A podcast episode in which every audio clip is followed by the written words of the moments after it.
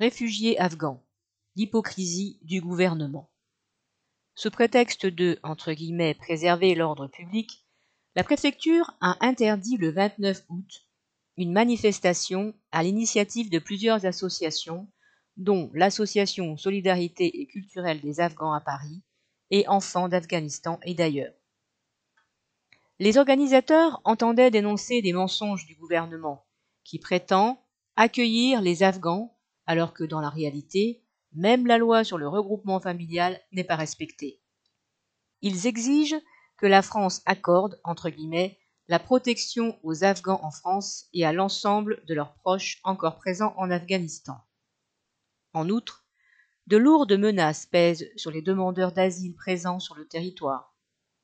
Un responsable de la Cour nationale du droit d'asile, CDNA, a même envoyé un mail le 27 août aux membres chargés d'étudier des dossiers de demande d'asile.